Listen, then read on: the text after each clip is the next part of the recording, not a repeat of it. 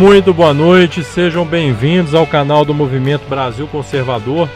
Hoje é quarta-feira, dia 27 de novembro de 2019. Aqui é o Henrique Oliveira e estamos juntos para mais uma resenha do dia.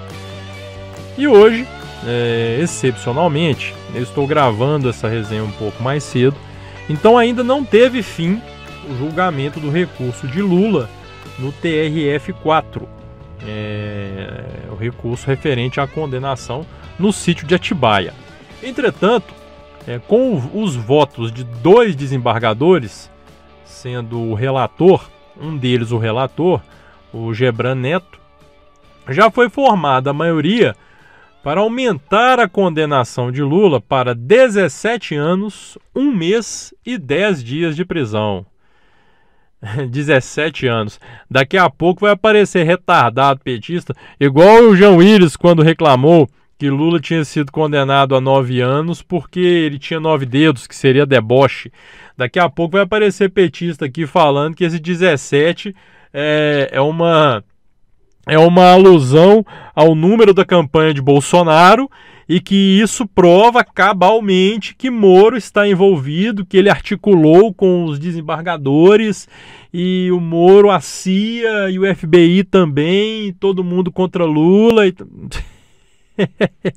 Daqui a pouco aparece, podem esperar. Não, olha, nunca duvidem da imbecilidade humana, principalmente se o imbecil for um petista, tá? Não, não duvidem, esse pessoal é capaz de coisas absurdas. Eu digo que se Lula mandasse um petista comer um prato de, de esterco, só sobra o prato. Porque ele vai limpar o prato ali e ainda vai lamber os dedos. É impressionante. O que Lula fala para essa gente é lei. Né?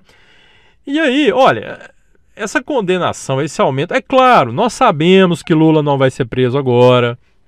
É, nós sabemos que isso ainda vai se arrastar por muito tempo. Nós sabemos que se isso chega ao STF, pode haver uma reviravolta, porque o STF já mostrou, já deixou cl claro que escrúpulos não tem nenhum. Então, tudo pode acontecer. Nós sabemos de tudo isso. Né? Nós sabemos que, que essa condenação não representa o retorno à cadeia por parte de Lula. Entretanto, é sempre muito bom né? independente de qualquer outra coisa, independente de todo esse sentimento que nós temos e esse conhecimento, essa consciência que nós temos de que não vai haver uma prisão imediata, independentemente de qualquer coisa, é muito bom, sabe, ver esse vagabundo, safado, picareta, pilantra, ordinário, canalha, ladrão, bandido, sem vergonha ser condenado novamente. Ter a sua sentença aumentada porque o que Lula fez com o Brasil é algo inominável. Esse cara teve a chance de ser um excelente presidente, de realmente entrar para a história, fazer. Ele teve a chance de fazer algo novo. Ele carregava, ele trazia uma carga de esperança do povo, principalmente o mais humilde.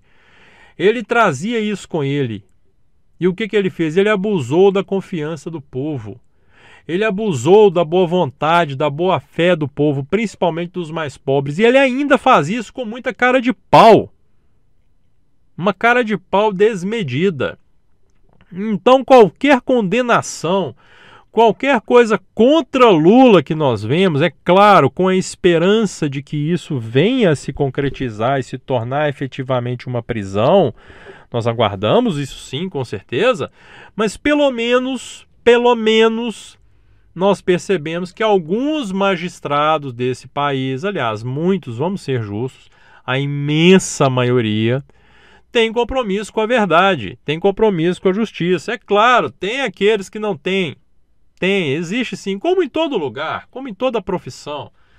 Mas felizmente no TR, TRF4 nós vemos que lá existem magistrados decentes. Porque tentaram a defesa de Lula a todo custo tentou politizar essa essa essa a sua prisão. E aí eu menciono até uma parte é, do voto do relator Gebran Neto. Ele disse o seguinte tenta a defesa de Lula atribuir ao processo criminal uma conotação política, visão essa bastante equivocada ao meu juízo, e que explica-se pela tentativa de desqualificar não só o juiz natural, mas também a atividade jurisdicional. Traduzindo aqui, é, ele deixou claro que Lula tenta desqualificar o Sérgio Moro, tenta desqualificar Sérgio Moro e todo o procedimento, todo o processo, é, é, todo o poder judiciário, na medida que ele coloca em dúvida todo o processo que o envolveu. Olha, é, é claro que todos nós ficamos e ainda estamos indignados, revoltados, ficamos pé da vida mesmo com essa soltura de Lula não só de Lula, claro, como de vários outros bandidos que também foram soltos. Nós ficamos indignados, revoltados. Mas se nós pararmos, deixarmos um pouquinho de lado a nossa indignação por esse senso de justiça ferido, né? E se nós observarmos é, friamente a questão, e principalmente vendo essa nova condenação de Lula, vendo como tem sido a baixíssima adesão à sua caravana pelo Nordeste. Então, analisando num primeiro ponto, num primeiro momento, e o segundo momento eu trato dele já já, na verdade, para as narrativas de Lula, vejam bem, para as narrativas de Lula e da esquerda, a pior coisa que poderia ter acontecido é justamente Lula ter sido solto. Aí você fala, Henrique, você tá doido, você bebeu? Você tomou a cachaça do Lula lá? Como assim? Fumou o baseado lá do D2? Não, gente.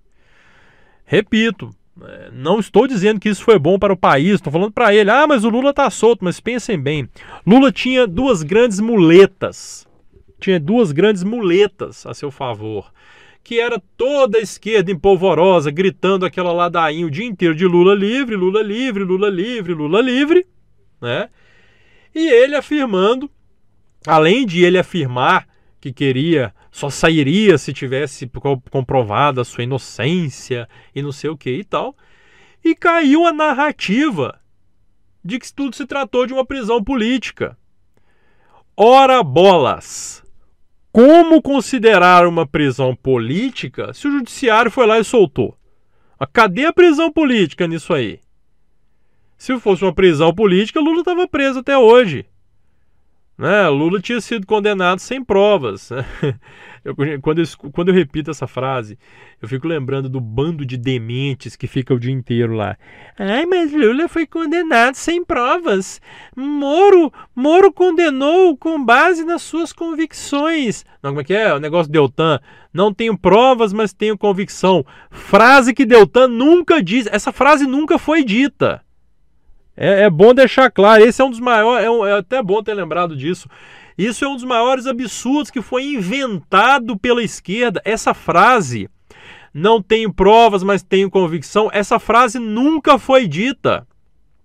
E se vocês tiverem alguma dúvida, peguem lá o VT do dia da entrevista, onde foi apresentado o PowerPoint lá, dos procuradores da Lava Jato, não existiu essa frase inventaram essa baboseira e ficam repetindo essa ladainha aí como se fosse verdade. Ai, não tenho provas, mas tenho convicção. Então, Lula tem provas. Ah, o escambau, gente, o escambau.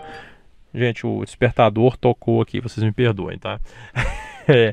Então, assim, despertador, inclusive, Ave Maria. A Nossa Senhora nos abençoe e nos proteja aí. É, é, deixa eu me lembrar. Lembrei. Então ele perdeu. Lula perdeu essa essa essa narrativa de que era uma prisão política, de que ele foi preso sem provas e tal, porque o judiciário foi lá e soltou, né? Então, na medida em que ele perde essas muletas, o que que nós vemos acontecer? Uma caravana totalmente esvaziada pelo Brasil. Lula não consegue levar muita gente mais. Lula não consegue levar multidões às ruas, ele não leva. E aí, agora entra aquilo que eu falei. Por isso, num primeiro momento, Lula ter sido solto foi ruim para ele mesmo. Claro, tem o fato de ele estar solto tal, mas politicamente foi ruim. Agora vem o segundo lado. Num segundo momento, se Lula for colocado, se for dada oportunidade a ele, espaço a ele de ser colocado como contraponto de Bolsonaro, um contraponto do governo, aí a coisa fica ruim. Porque, gente, vamos ser francos aqui. Politicamente, Lula morreu. Lula, hoje, ele sobrevive apenas e tão somente quando ele se coloca em evidência é, é, é, é através do contraditório com o governo. Quais foram as, as, as, últimas vezes aí onde Lula apareceu na imprensa? Foi quando ele fala, é quando ele fala alguma bobagem e ele é respondido. É quando ele obtém uma resposta. Quando ninguém responde, quando ignora esse vagabundo, ele continua lá. Nem a esquerda está aguentando Lula mais, está indo atrás de Lula mais. Então o negócio é apenas ignorar o vagabundo. Lula só apareceu quando ele foi falar aquela besteirada lá, aquela coisa de criminoso, né? Baderneiro. Se vivêssemos num país sério, provavelmente ele seria preso por isso, mas aqui é Brasil, as coisas ainda nós temos que fazer muito, muita coisa para poder consertar esse país. Aquela historinha de falar, convocar o povo para as ruas, o povo para as ruas, para fazer como está sendo feito no Chile. Pô, o que está sendo feito no Chile? O que está acontecendo? Quebra-quebra, violência, incêndio, gente morrendo para lá e para cá, na América do Sul como um todo. Né? Gente morrendo, muita violência, quebra-quebra e tal. Lula convocou para isso.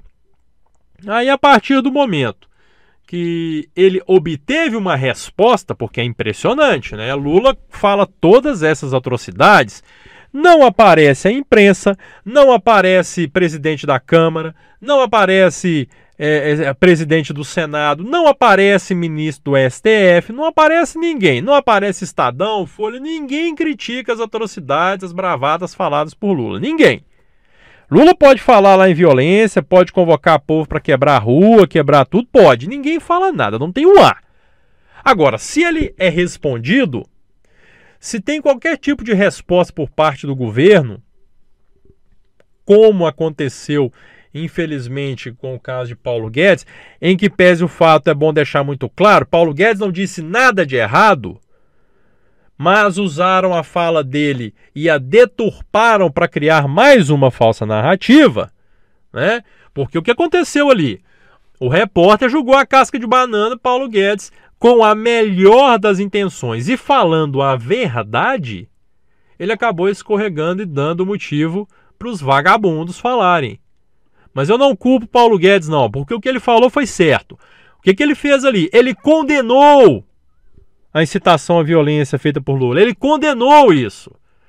Ele, e ao final de sua fala, ele foi enfático, ele foi radicalmente contra, também condenou qualquer possibilidade de AI-5. Ou seja, em momento nenhum houve qualquer tipo de defesa, nem sequer no sonho de AI-5. Mas aí a esquerda, claro. Não, e não, né? E aí vem. Aí vem Rodrigo Maia, vem Alcolumbre, vem Lewandowski, Dias Toffoli, aí vem Folha, Estadão, porque as lulistas de plantão lá, né? É, é, principalmente Mônica Bergamo. Vera Magalhães é outra também que detesta Bolsonaro. Só que ela tá tão ridícula nesse ódiozinho que ela, que ela tem do, do governo e que ela, se ela não consegue, ela não consegue, eu não falo nem em isenção, eu falo em coerência mesmo, ela não consegue ter coerência na sua fala. Né? Ela não consegue. Então, aí essa cambada toda vem, nossa, Paulo Guedes falou do AI-5, isso é porque Bolsonaro flerta com ditaduras. Então, é, nós temos que ter muito cuidado e eu acho que o governo precisa ter essa atenção e é uma instrução, deve ser uma instrução muito clara, sim, a todos os membros do governo, de não dar palanque a Lula. E sempre que houver qualquer tipo de pergunta referente a Lula, fala: olha, não falamos sobre Lula. Ou dar a resposta que Moro deu, que foi perfeito. Olha, não falo sobre condenado. Eu não vou conversar com um criminoso condenado, não vou debater com ele, não vou responder. Para quê? Sérgio Moro foi perfeito. Então eu acho que o governo deve adotar essa postura para evitar até mesmo que, mesmo numa resposta com a melhor das intenções, como foi o caso de Paulo Guedes, não exista o risco de cair uma casca de banana aí julgado pela imprensa. Então o que deve ser feito é isso. Olha, a pergunta envolve Lula. Olha, meu amigo, se quer saber de Lula, vai perguntar pro Haddad lá, vai entrevistar o Rui Falcão. Nós aqui não vamos perder tempo com bandido, não. Nós não perdemos tempo com vagabundo aqui, não. Vai lá, vai perguntar pro Rui Falcão lá, ver o que ele acha e pronto. Então que o governo adote essa postura para deixar Lula no ostracismo. Porque Lula só aparece quando, se, quando ele consegue se colocar como um contraponto. Então essa condenação, esse aumento de condenação é muito válido sim, é muito bom sim. É bom para lembrar que ele é um vagabundo safado, que mais hora menos hora vai se acertar com a justiça. Isso aí é, é, eu não tenho dúvidas disso. Eu confio que isso vá realmente acontecer. E eu falo agora de outro assunto, que na verdade explodiu até ontem esse assunto, é, que é referente às queimadas. Ai, ai, ai. Né? Cadê o Macron? Cadê Macron? Cadê aquela cambada de, de, de, de gringo vagabundo que ficou conversando fiado sobre, sobre queimada? Cadê? Ô Macron, cadê você, Macron? Greta Thunberg, cadê você, Greta? Roubaram seus sonhos. Nossa, eu acho que roubaram mais coisa sua também, viu, Greta? É, porque, olha, eu vou te falar, viu? Por que, que eu estou dizendo isso? Eu vou até ler a manchete. Polícia prende quatro integrantes de brigada suspeitos de incêndio criminoso na APA Alter do Chão. Operação Fogo do Sairé, me perdoem se a pronúncia não estiver correta, ok? É resultado de dois meses de investigações. É, e aí, deixa eu pegar alguma coisa aqui, ó.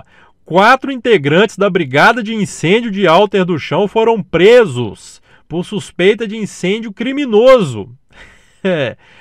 Bolsonaro já tinha falado isso há muito tempo. Ah, mas Bolsonaro é louco, tá acusando as ONGs. A culpa é das ONGs. Ele é que foi incompetente, a ONG não tem culpa não e blá blá blá.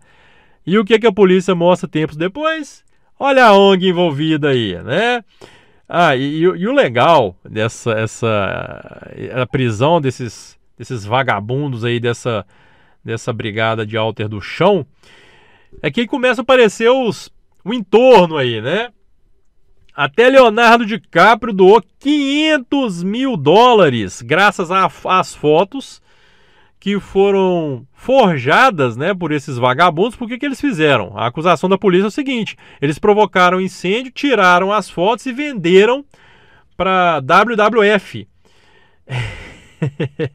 e aí o Leonardo DiCaprio viu viu as fotos, ficou com pena, doou 500 mil dólares. É, Leonardo DiCaprio, eu não sei, suas intenções podem ter sido as melhores aí, nem sei qual é o seu viés político não, mas você já sabe que jogou 500 mil dólares no lixo, né? E isso, e, e saíram outras, outras é, é, é, informações sobre, sobre o fato, deixa eu até ver se eu encontro uma aqui, foi postada até pelo, pelo Eduardo Bolsonaro hoje, uma conversa de WhatsApp deles. Deixa eu ver se eu encontro rapidinho aqui para ler para vocês. Aqui, achei. É uma mulher conversando com Gustavo, que é um dos integrantes.